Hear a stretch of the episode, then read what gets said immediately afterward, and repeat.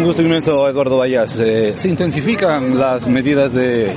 rechazo, de reclamo en contra de la minería ilegal. ¿Cómo está la situación, Eduardo? Bienvenido. Aquí bien, gracias. Bueno, Napo ama la vida. Eh, venimos tres años luchando para que se respeten los derechos de la naturaleza y sobre todo tengamos eh, unas cuencas hídricas eh, a salvo de la destrucción minera, ¿no? Y esto ha venido eh, representado a través de acciones como nuestra acción de protección con otros colectivos que ya la ganamos en dos instancias y que ahora estamos para el próximo viernes 10 de febrero eh, a una audiencia de revisión del cumplimiento de la sentencia. Y para esto invitamos a toda la población a que nos acompañen a las 9 de la mañana en el Consejo de la Judicatura para ejercer la presión necesaria y exigir el cumplimiento de la sentencia, ya que ninguno de los eh, organismos, tanto de gobierno como fiscalía y, otras entidades involucradas, han hecho un cumplimiento y se evidencia cuando usted puede ir al Yutsupino y al, al Katunyaku y evidenciar eh, cómo a través de todo ese río arriba eh, se ha incrementado la minería ilegal.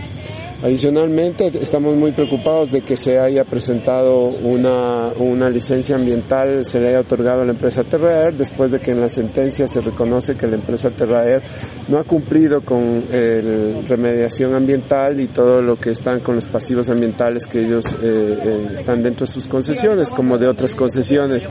Esto significa que les están premiando en lugar de exigirles el cumplimiento. Y esta concesión que acaban de otorgar la licencia ambiental el 2 de noviembre del 2022 e implica 7.125 hectáreas que afectan incluso a la ciudad de Tena, barrios de la ciudad de Tena. Eso significa que lo que eh, está sucediendo en Naranjalito, en Tola, en Yutsupino, empezará a suceder en los ríos Pano y todos los afluentes eh, que vienen desde el Tálag hasta la misma ciudad, a las entradas de la ciudad, Guinea Chimbana, todos estos sectores que son eh, de alguna manera eh, sitios de,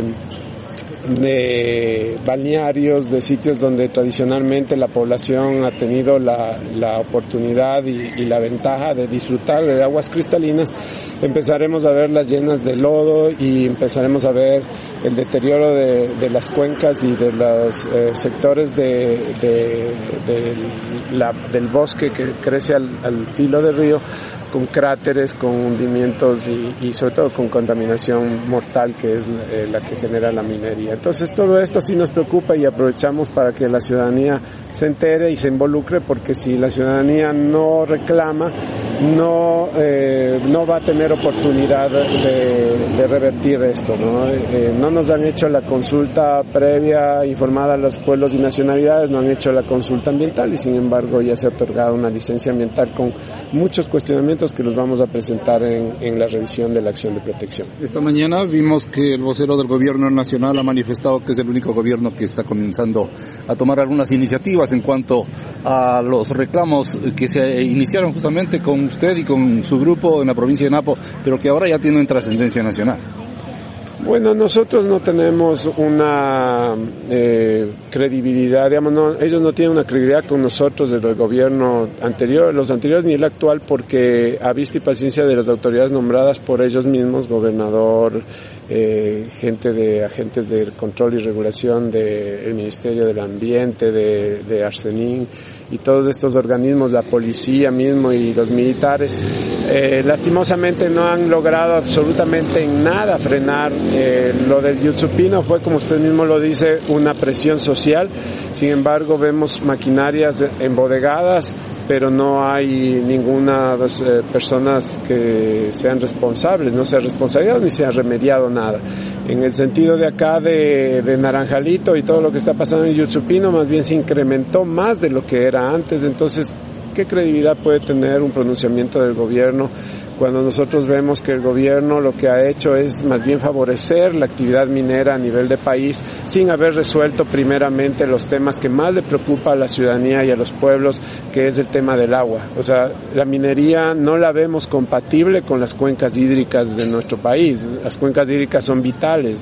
eh, hemos ah, eh, discutido esto, les estamos poniendo en conocimiento que justifiquen por qué se dieron tantas concesiones aquí a las espaldas de nosotros cuando este sector ha sido una fuente o una zona de carga y recarga de agua, un líquido tan vital para la humanidad y que parece ser que para este gobierno y para los otros no les importa nada eh, el tema del agua. Entonces aquí lo que vemos es 20 años de minería entre comillas legal pero que ha hecho un desastre al cantón Carlos Julio Rosemenatola. Y ahora tenemos adicional a ese desastre ocasionado por una minería, entre comillas, legal, que debería ser auditada,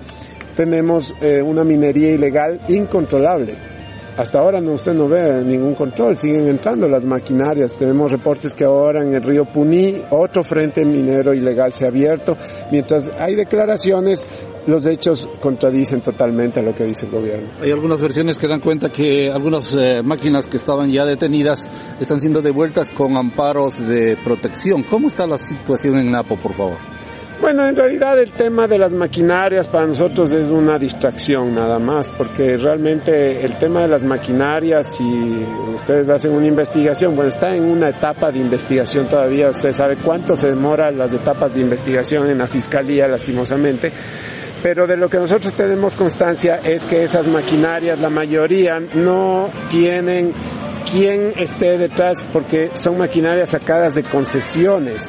y las concesiones están haciendo de concesionarios de maquinaria y ellos están pidiendo que esas maquinarias sean devueltas por el incumplimiento del pago que han tenido y no hay quien realmente se responsabilice de esas maquinarias. Adicionalmente hay una corrupción dentro del embodegaje que han salido cerebros de esas máquinas, se venden a los mismos mineros ilegales que están aquí operando, compran los repuestos que sacan de, los cerebros que a veces en uno que otro operativo que han hecho que incautan una maquinaria, ni incautan, inutilizan una maquinaria de 60 que están ahí laborando o más y luego ellos obtienen los repuestos a, un mercado negro de lo que están ahí, porque ese sitio, como usted sabe, ni siquiera está formalizado ese sitio, hay un cuestionamiento de quién paga, quién se hace cargo de todo ese modegaje. O sea, en realidad lo único que nosotros como ciudadanos constatamos es que el Estado no tiene el poder y el control sobre el tema minería ilegal, ni siquiera una vez que ha incautado las maquinarias. O sea,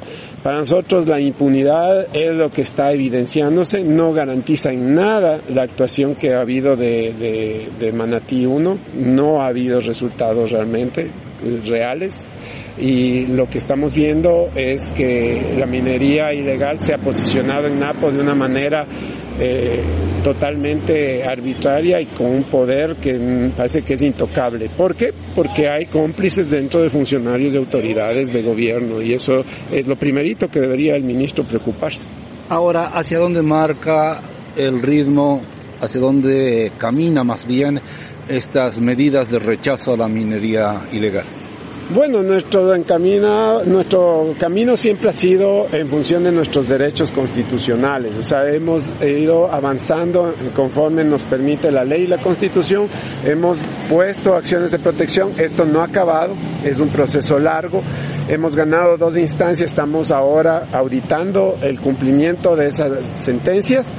eh, estamos adicionalmente con una acción de protección extraordinaria en la, en la Corte Constitucional, ya en la parte eh, alta, porque eh, el derecho de los pueblos y nacionalidades no ha sido respetado. Entonces todo eso implica seguir este proceso, es duro, es, pero es la única manera que nosotros podemos tener de una manera un respaldo real que es el legal. Si es que la parte legal que lastimosamente en el Ecuador está tan cuestionada y que eh, se ha evidenciado que, que, no hay un cumplimiento de las leyes y las normas, nos tocará ir a los ámbitos de, cortes internacionales. Eso es, eso es el camino que toca seguir. Pero adicionalmente tenemos la parte política que sí es también importante, por ejemplo, eh, en el análisis de cumplimiento hay que ver qué ministros no han cumplido para que sean sancionados con la destitución, que es lo que corresponde la destitución de los cargos, y también las multas que corresponden a los funcionarios que no están. La idea es lograr una limpieza de la estructura delincuencial dentro del Estado que existe, que es la que está dando eh, las puertas libres a, esta ilegalidad, tanto de lo que es minería, entre comillas, legal o concesiones legales, como la minería ilegal. En ambas está involucrado funcionarios y autoridades del gobierno, no solo de este gobierno, anteriores gobiernos ha continuado, no ha habido una limpieza y creo que es la parte que debemos presionar a los ciudadanos en la parte política para que efectivamente el presidente, las autoridades que están como máximos responsables hagan una verdadera limpieza del aparato estatal, que no solamente es en tema minero, creo que en todos los ámbitos la corrupción nos está destruyendo a la nación. Ahora algo muy importante, todas esas acciones tienen un costo económico, una acción legal cuesta, un abogado cuesta, movilizarse cuesta,